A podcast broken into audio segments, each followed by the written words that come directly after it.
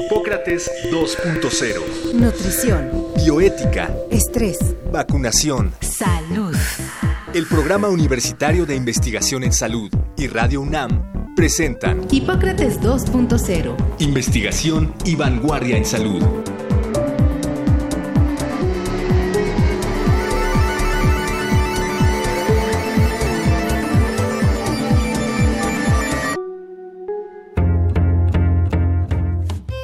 Bienvenidos a Hipócrates 2.0.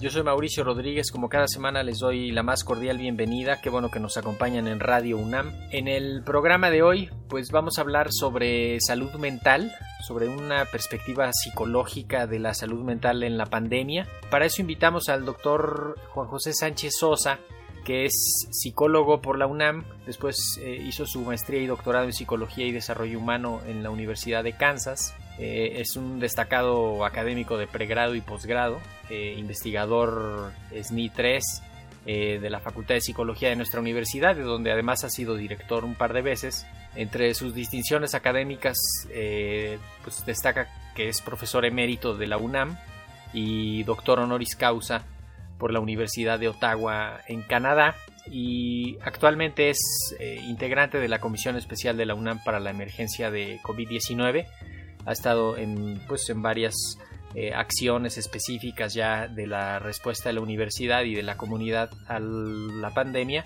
Le, le pedimos que nos viniera a ayudar a poner algunos de los aspectos sobre psicología, salud mental, pues relacionado con la pandemia, que ya llevamos varios meses, y pues de eso vamos a estar platicando. Eh, pero primero te doy la bienvenida, Juan José. Muchísimas gracias por aceptar la invitación. Bienvenido a Hipócrates 2.0. Muchísimas gracias a ti y estamos muy contentos de que hoy no está diluviando y no va a haber tantos ruidos. Exacto. Eh, lo importante es poner los temas sobre la mesa, un tema tan sensible como la salud mental, eh, te invito a que hagas una primera consideración sobre la importancia de la salud mental, un poco como parte del equilibrio general de la salud, ¿no? La, mente puede enfermar al cuerpo, el cuerpo puede enfermar a la mente y ahora en la pandemia se ha acelerado este ciclo. Eh, ¿Con qué quieres empezar? Así es, bueno, quizá un poco de un contexto general. En efecto, históricamente, pues ya más de dos mil años quizá, se ha señalado que esta, esta frase de mente sana en cuerpo sano y que algunos le atribuyen a Aristóteles, aunque no está escrito en ninguna de sus fuentes, pero que eh, Juvenal, uno de este poeta eh, romano del siglo I, sí lo escribió y lo escribió como una oración, ojalá tengamos cuerpo, mente sana en cuerpo sano. Y lo que ha ocurrido naturalmente ya con base en la investigación científica y empezando quizá con la investigación epidemiológica, la Organización Mundial de la Salud ha mostrado cómo el no tener un comportamiento adaptativo, el tener problemas emocionales, el tener eh, sesgos cognitivos importantes, etcétera, puede producir más pérdida de días de salud, de días ocupables, de días que nos llevan a producir, que nos llevan a funcionar como seres humanos, que incluso que muchos otros padecimientos de naturaleza médica.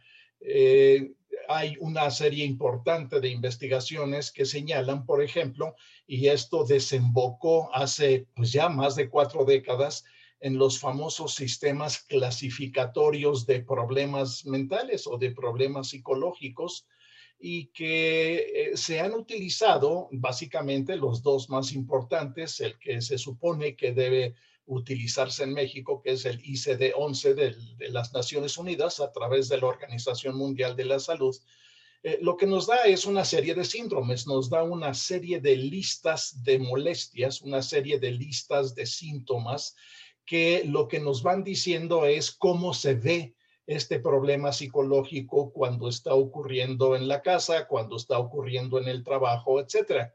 Y entonces, eh, en efecto, la salud mental es un componente realmente central del funcionamiento humano. Es un componente sin el cual el ser humano no puede producir, no puede vivir en familia, no puede funcionar en comunidad, no puede incluso llevarse con otras personas en su trabajo y naturalmente eh, hay criterios de normalidad y cada grupo de especialistas tiene criterios de normalidad. En psicología se manejan básicamente tres.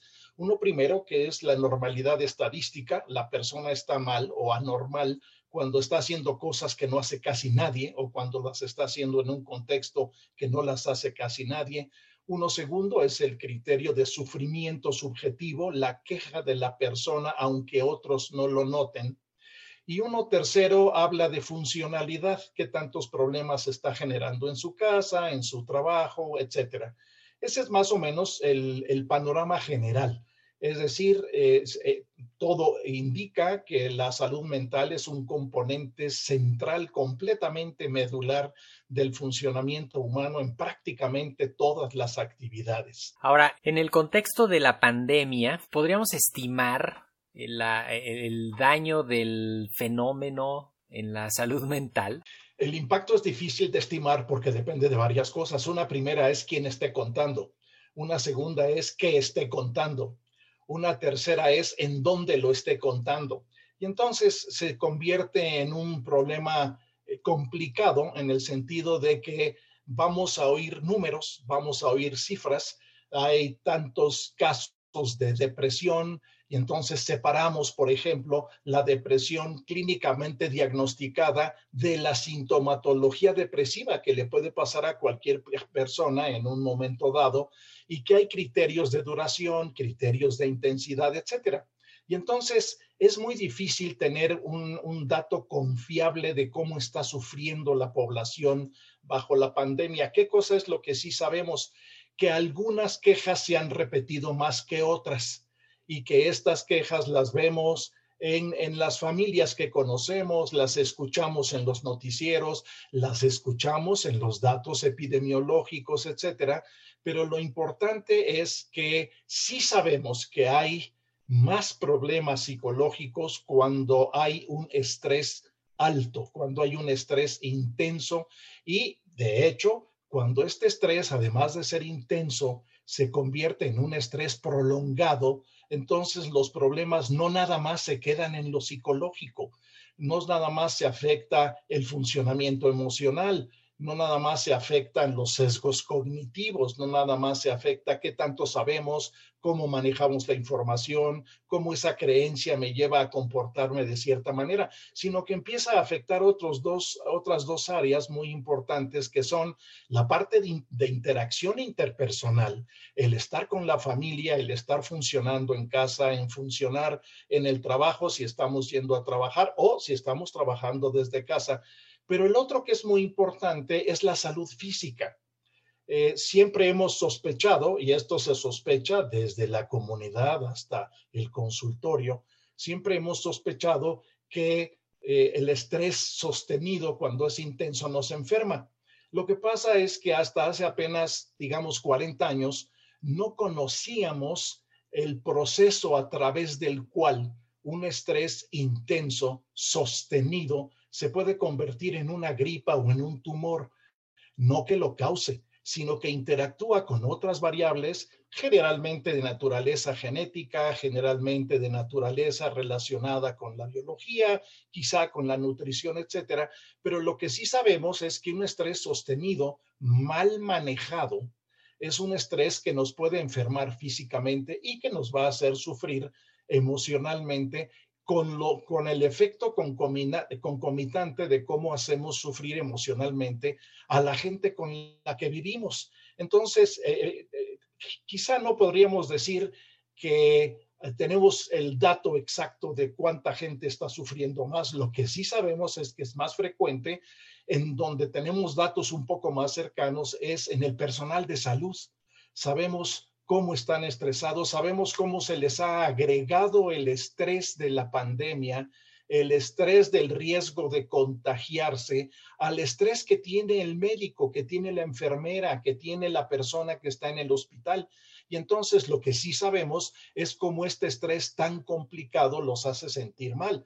Por eso hemos desarrollado sistemas de auxilio telefónico, de tratamiento a distancia especializado para personas que trabajan en hospitales, que tienen un riesgo adicional de contagio, etcétera. Más o menos ese es el panorama bajo la pandemia y naturalmente va a haber cosas culturales que van a afectar algunas, algunas eh, formas de percibirlo. No es lo mismo cómo se percibe la pandemia en la India, cómo se percibe en Estados Unidos, etcétera.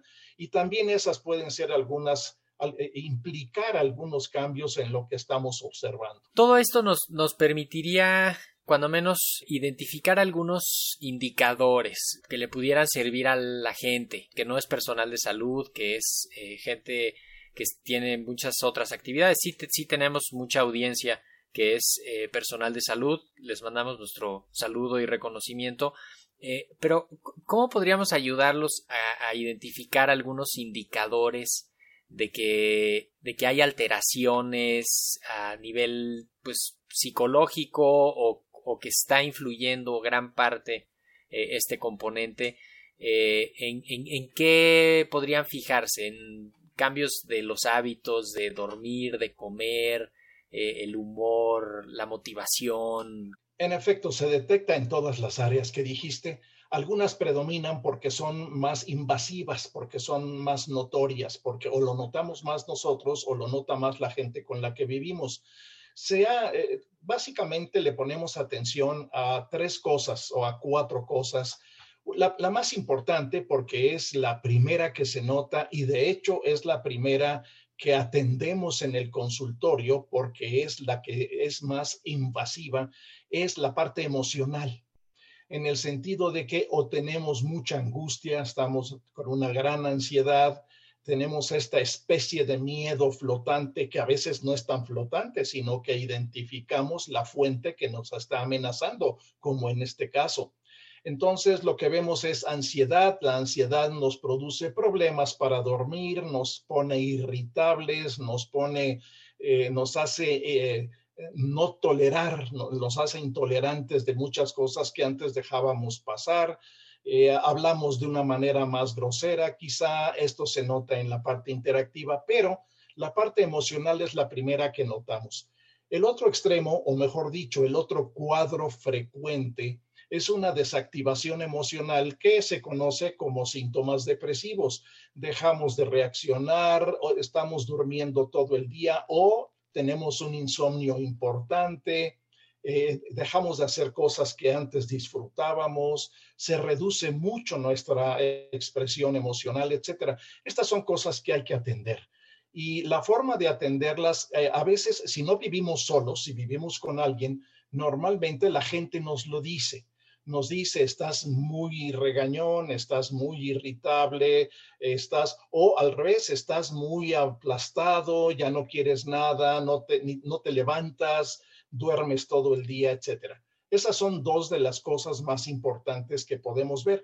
Ahora, algo que es importante también notar es que estas cosas no suelen ocurrir en un vacío, por así decirlo, cognitivo cuando nos están pasando esas cosas, normalmente también se están afectando nuestras creencias o la forma en que manejamos la información.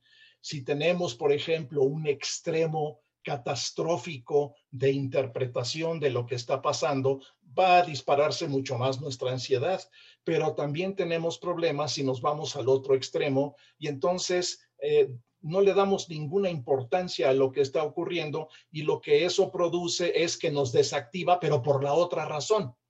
Y finalmente, exacto.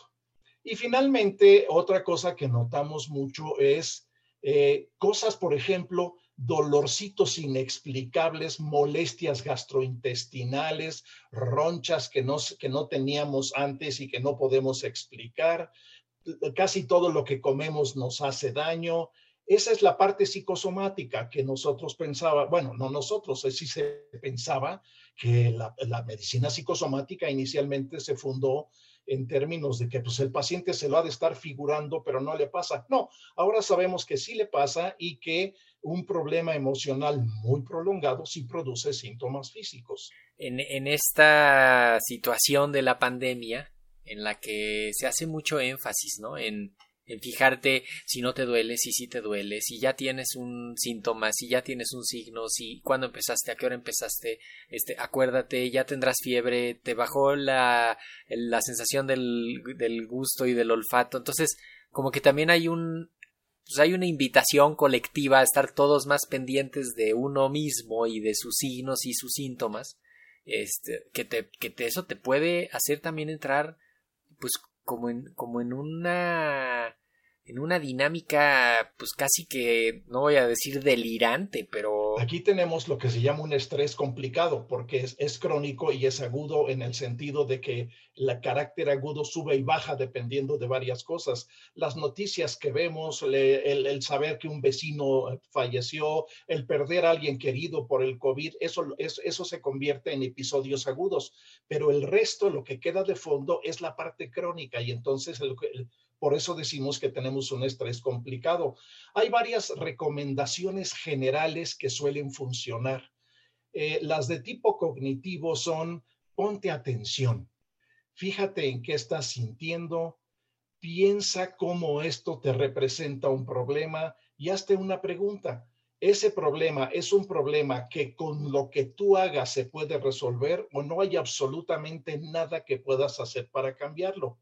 Si puedes resolverlo, más bien siéntate a planear o ponte a ver qué cosa valdría la pena, quizá platicándolo con tu familia, qué cosa valdría la pena intentar. Eh, nos ponemos a ver eh, programas de televisión que nos hagan reír más, platicamos más en familia, etcétera. Pero lo importante es ponerse atención y tratar de observar si las razones que nos están produciendo el problema emocional son razones que se sostienen cuando las cotejamos con lo que le pasa a la gente. El segundo es de naturaleza emocional. Se recomienda, por ejemplo, aumentar un poco la actividad física, cuidar la higiene del sueño, bajarle a los estimulantes, bajarle, eh, tratar de evitar excesos en cualquier tipo de sustancia, alcohol, los más frecuentes es el tabaco. El tabaco y el café pues nos estimulan y eso va a modificar la arquitectura de nuestro sueño en toda la noche. Y lo mismo para los, los famosos downers, que es que, claro, a lo mejor uso un highball como ansiolítico. El problema es que si me tomo dos o tres, el rebote que conocemos eh, científicamente como cruda, lo que va a hacer es justamente reproducir el cuadro de ansiedad psicofisiológicamente reflejado. Y entonces por eso se recomienda, mira, si te vas a tomar, tómate una cerveza, pero no tres, o tómate un, un drink, pero no muchos más. Y el último es, revisa la interacción interpersonal con la gente con la que vives. Y si vives solo, trata de reconstruir amistades a distancia, conversa por teléfono con amigos que quieres y que no has visto, platica con parientes que tienes en muy buena estima, busca apoyo interpersonal. Una cosa fundamental que modifica mucho la reactividad emocional es saber o creer que tengo apoyo de alguien. El, saber que tengo que cuento con alguien si me pasa algo, eso modifica mucho la reactividad emocional. Todas estas recomendaciones normalmente se dice que deberían ocurrir más o menos juntas. El hacer un poco más de ejercicio, revisar el sueño, revisar, eh, pero básicamente todas giran en torno a una cosa, auto-observarnos. Casi en, en nuestra cultura nadie nos enseña a observarnos. Eh, algunas de las cosas que se ven, por ejemplo, en el consultorio, en cosas tan aparentemente desligadas como podría ser alguna arritmia cardíaca, lo que hemos notado, y esto se sabe desde los trabajos de Farion y Norris en la Medinger hace 40 años, en algunas personas que sufren arritmias cardíacas, lo que están haciendo sin darse cuenta es contener la respiración. Y entonces de ahí se derivaron una gran cantidad de estudios sobre por qué es importante que la respiración sea diafragmática, dejando que la barriga se infle, sea lenta, sea profunda, sea sin esfuerzo, porque de ahí viene otro efecto que es la relajación muscular progresiva profunda. Entonces, todas estas recomendaciones conviene tenerlas en mente e irlas practicando, claro, sin, sin moler a otros, porque si, el, si yo estoy haciendo algo y estoy haciendo sufrir a la gente con la que vivo, pues ya le compliqué la vida. Ya. Oye, ¿habría algunas recomendaciones de qué sería eh, orientación educativa, eh, algunos tips de, de supervivencia para para la situación que, pudiéramos compartirle a la audiencia? Pues eso supone que hay problemas básicos que ya tenemos resueltos. Estoy siguiendo, sigo trabajando, tengo un ingreso, no hay nadie gravemente enfermo en mi familia, tengo acceso a, a, un sostén básico, etcétera. Si esos problemas no están resueltos, se convierten en el fondo sobre los que se enciman los otros que estamos diciendo. Ahora, si lo tomamos preventivamente en sentido educativo, una de las cosas que la investigación en lo que se denominaba prevención primaria y que ahora llamamos promoción de la salud, es básicamente el adoptar estilos de vida que protejan nuestra salud mental. El problema es que esos estilos de vida es difícil aprenderlos de repente cuando ya estamos en la pandemia. Se supone que los estilos de vida se desarrollan desde chiquitos y los, los desarrollamos desde la familia, desde la primaria, la secundaria, luego con los amigos, con otra familia, con la pareja. Pero cuando ya estamos en la pandemia y no hemos tenido esos factores protectores, lo que nos queda hacer es primero tratar de resolver esos problemas básicos de supervivencia y una vez que lo hemos logrado o mientras lo estamos logrando, poner en marcha estas otras estrategias. Si a mí me dijeran cuál es, cuáles son las dos más importantes, yo diría, obsérvate a ti mismo, trata de tranquilizarte, de relajarte, de respirar profundo, lentamente. Y cuando estés haciendo esto, ponte a pensar un poquito más en orden. No, trata de que no te lleguen las ideas así en bodoque como un muégano gigante que ya se te juntó en la cabeza y y ahora sientes que todo el mundo está mal ve separando en componentes esos problemas que tienes, ve viendo cuáles sí puedes resolver, cuáles no puedes resolver, cuáles puedes resolver con ayuda y trata de bajarle, como dicen los alumnos, bájale dos rayitas, es decir, bájale dos rayitas a la interacción con la gente con la que vives. Pon atención si estás de gritón, si estás de enojón, si estás de llorón, si estás eh, impaciente, intolerante. Cuando uno logra reducir poquito a poquito estos puntos, la gente empieza a sentirse más en paz, más tranquila piensa más en orden y entonces no se le ocurre ninguno de los dos extremos, la idea catastrófica o la idea de aquí no está pasando nada ni te tienes que poner cubrebocas, tú vete a la fiesta. Oye, ¿y sirve decirle a la gente, vamos a salir de esto? Esto va a pasar, vamos a salir, vamos a ser más fuertes, vamos a ser mejores allá al otro lado. Es, fíjate que acabas de tocar un, un punto fundamental, porque uno de los estresores más importantes para el ser humano y quizá solo para el ser humano es la intolerancia a la incertidumbre. Entre las peores cosas que le puede pasar a un ser humano para su estabilidad psicológica es no saber lo que va a pasar y estamos precisamente en una situación en la que sabemos a medias, en pedacitos, a veces sí, a veces no, a veces mucho, a veces poco, pero en el fondo no sabemos lo que va a pasar. Antier, Antonio Fauci estaba diciendo, miren, y se lo estaba diciendo a los estadounidenses, olvídense de que de aquí a la primavera siguiente las cosas van a estar normales vamos probablemente a tener que hacer como los japoneses. Yo salgo de mi casa y me pongo el cubrebocas cuando siempre. Y esto lo hicieron culturalmente desde hace casi 40 años. Y entonces, esta incertidumbre, el decirle a la gente, ya saldremos de esta, que en principio es cierto.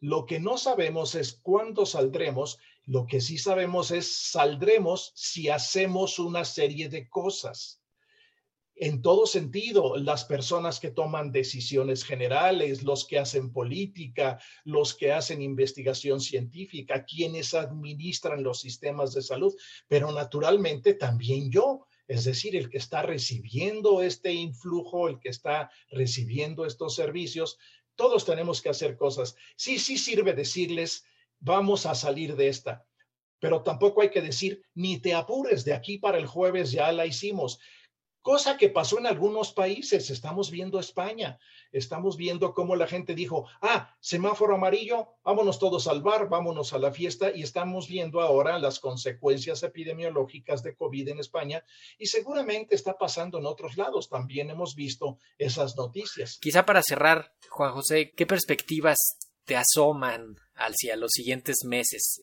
Primero, esta pandemia nos está enseñando mucho y un dato interesantísimo, fíjate que las poblaciones relativamente altas en escolaridad están aprendiendo de fuentes que antes nomás usaban como entretenimiento. Esta mañana hicimos una cuenta del número de videos en YouTube que salen cuando tú combinas tres descriptores, COVID o COVID-19, salud mental hemos encontrado más de 2.700 videos de qué hacer y qué no hacer. Cuando estuvimos viendo varios de ellos, lo que vimos es que la mayoría generados en universidades, en asociaciones profesionales, en institutos, y la mayoría están más o menos bien fundamentados. ¿Qué está pasando? Que eh, eh, esta perspectiva va a depender de qué escuchemos, qué busquemos, qué pongamos en práctica y cómo esto vaya modificando nuestro bienestar personal en términos psicológicos y nuestro bienestar psicológico en términos de interacción con la gente con la que estamos. Uno tiene que ser optimista, porque si no, imagínate que termináramos este programa diciendo este es el fin, ya no vale la pena nada, pues la gente se nos va a deprimir, pero en 10 minutos. Y la verdad es que no es así. Eh, al contrario, eh, el, el mensaje normal es el mensaje es vamos a salir de esto si hacemos y si colaboramos todos y si naturalmente en todos los niveles las decisiones son decisiones inteligentes y decisiones sometidas a prueba en la investigación científica. Se nos olvida que las cosas que funcionan funcionan porque las conocemos bien y las conocemos bien porque las estudiamos con un método específico. Eso es lo que las hace creíbles y yo creo que ahí ese sería el punto central con el que deberíamos eh, quizá aterrizar y terminar, que es esta relación íntima, indisoluble entre investigación científica y salud mental y física. Pues con eso cerramos. Juan José Sánchez Sosa, psicólogo, maestro y doctor en psicología y desarrollo humano, eh, profesor emérito de la UNAM, por eso, por eso te invitamos. Muchísimas gracias por habernos respondido estas preguntas y aceptar la invitación, eh, Juan José. Muchísimas gracias. ¿eh? Muchísimas gracias a ti. Ojalá y funcione muy bien. Claro que sí. Yo soy Mauricio Rodríguez. Qué bueno que nos escucharon en Hipócrates 2.0 y por lo pronto sigan en sintonía de Radio UNAM. Nos escuchamos la próxima semana. Muchísimas gracias. Agradecemos al doctor Samuel Ponce de León, coordinador del Programa Universitario de Investigación en Salud y coordinador académico de esta serie. El Programa Universitario de Investigación en Salud y Radio UNAM agradecen tu escucha. Te esperamos la siguiente semana para platicar sobre lo último en materia de salud e investigación en Hipócrates 2.0. Investigación y vanguardia en salud. Se despiden de ti en la producción Patti Gamboa, Héctor Castañeda y Alejandra Gómez. Hipócrates 2.0. Radio UNAM. Experiencia sonora.